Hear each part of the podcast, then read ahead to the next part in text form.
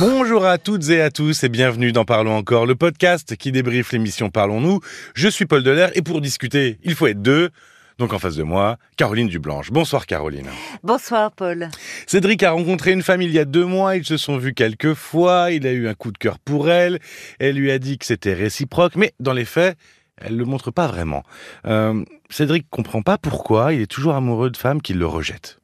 Clairement, c'était ça.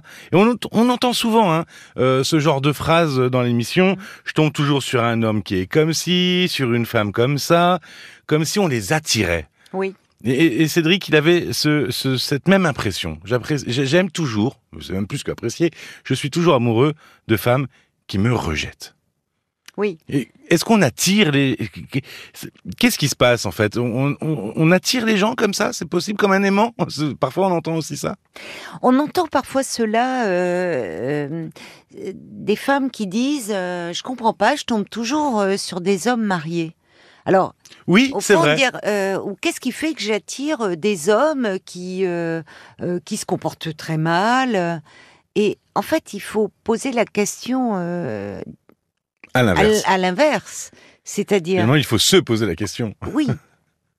Pourquoi êtes-vous vous attiré par euh, des hommes qui vous paraissent inaccessibles ou qui ne sont pas libres? C'est-à-dire que, bien sûr, là, il y a une part de soi qui entre en ligne de compte. Dans, dans ce que disait Cédric, euh, il peut arriver, bien sûr, qu'on se trouve dans une relation à sens unique, c'est-à-dire où le où l'on est amoureux et où l'autre ne l'est pas. Ça peut arriver une fois. Euh, enfin, ça peut. Le problème, c'est quand ça se répète, évidemment, ça doit euh, nous interroger. Et on voit des personnes comme ça, hommes ou femmes, qui se trouvent toujours dans des histoires au fond d'amour impossible ou d'histoires où elles se sentent rejetées, mmh. Où elles tombent, euh, les personnes tombent amoureuses de personnes inaccessibles. Euh, et ça, forcément, ça pose question. Oui, c'est cette répétition. Qu'est-ce qui se rejoue? C'est toujours la répétition, en fait, qui, qui interroge. Or, la plupart d'entre nous, euh, si euh, on développe des sentiments pour une personne qui n'en a pas pour nous, on va, c'est bien sûr décevant, on va, euh, mais se tourner vers quelqu'un d'autre. Là, on voyait Cédric utiliser comme si c'était quelque chose qui se reproduisait toujours. Or, oui. en parlant avec lui, bah, qu'est-ce que on découvre? C'est que Cédric, il a été marié, euh, c'est même la mère de ses enfants, qu'il a été inscrit sur un site pendant cinq ans, où finalement il a eu des relations, mais dont il se lassait et qu'il finissait par quitter. Donc il a eu Donc, plein d'autres femmes où ça s'est voilà. pas déroulé comme ça. Mais au fond, celle qui l'intéressait, c'est celle qui ne voulait pas de lui. Mmh.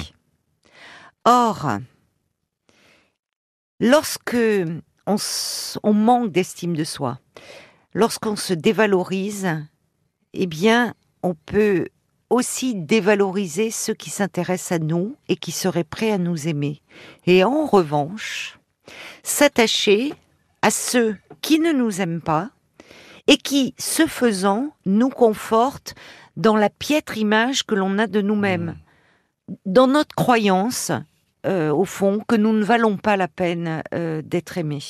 Et puis au-delà de s'attacher, il y a aussi le fait de, de fixer sur les cas qui ont été plus ou moins des échecs. Finalement, c'est aussi ça. Ça. ça. ça. montre aussi, j'imagine, un manque de confiance en soi. Oui, mais ce qui est intéressant dans ce, il y a, y a, quelque chose de, de, de, de complexe parce que, au fond, les personnes qui pourraient l'aimer, les femmes qui pourraient l'aimer, c'est comme si parfois elles, elles n'avaient pas d'importance à ses mmh, yeux. Mmh. Pourquoi? Parce que euh, quand on ne s'aime pas, au fond, pour simplifier un peu.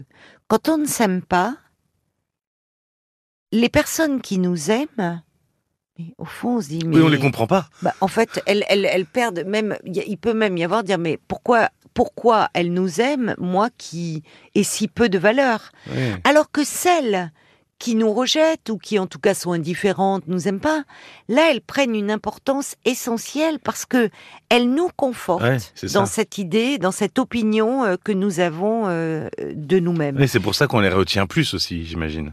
Parce qu'elles nous confortent dans notre Oui. idée. parce qu'elle nous renvoie au fond, il y a quelque chose qui se, qui, alors, il y a, il y a quelque chose qui renvoie à ce manque de confiance en soi et au-delà cette, euh, cette- ce problème d'estime de soi.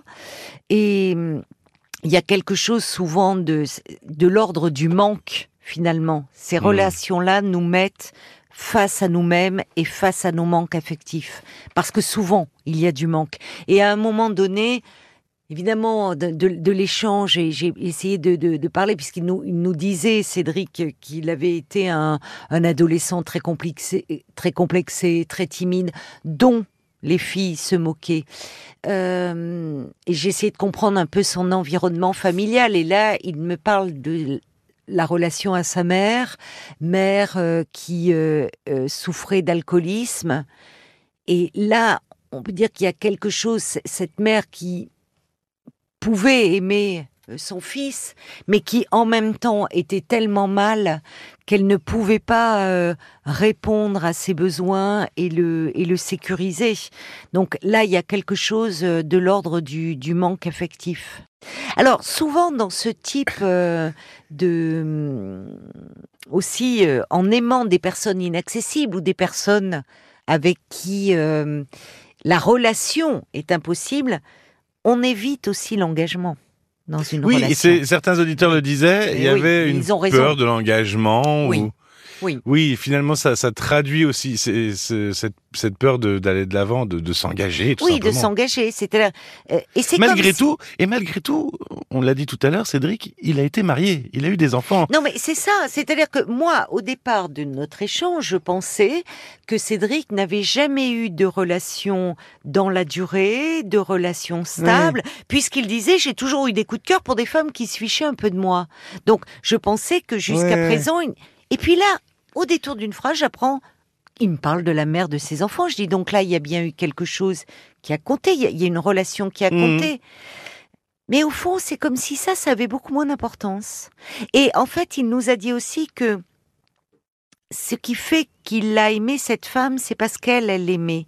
Et on sentait chez Cédric, au fond, ce, ce désir de plaire. C'est-à-dire, elle me plaît, pourquoi je ne lui plais pas Hein, cette, cette question un peu obsédante. Et derrière ce désir de plaire, c'était, on sentait que ça allait bien au-delà de l'envie. Il y avait quelque chose de l'ordre du besoin, du besoin d'être rassuré par le regard que qu'une femme porte sur lui. Merci beaucoup, Caroline. Merci à toi, Paul. Euh, L'ex d'André revient à la charge, mais elle aimerait qu'il la laisse un peu tranquille, hein, même totalement tranquille. Corinne n'arrive pas non plus à rompre euh, définitivement avec son ex-mari. Mireille se demande si euh, ce qu'elle a trouvé dans le sac de son fils est bien de la drogue. Aussi, c'était la question pour terminer l'émission. Euh, L'application RTL pour écouter, vous abonner et nous écrire. 09 69 39 10 11, c'est le numéro non surtaxé pour nous appeler. Vous pouvez le faire tout le week-end euh, parce que le, le- le 8 mai, c'est férié, mais on sera bien à l'antenne. On sera là. Donc vous pouvez laisser vos messages pour que l'on vous rappelle lundi. Merci beaucoup, bon week-end prolongé si vous en profitez et à très vite. À très vite. Parlons encore. Le podcast.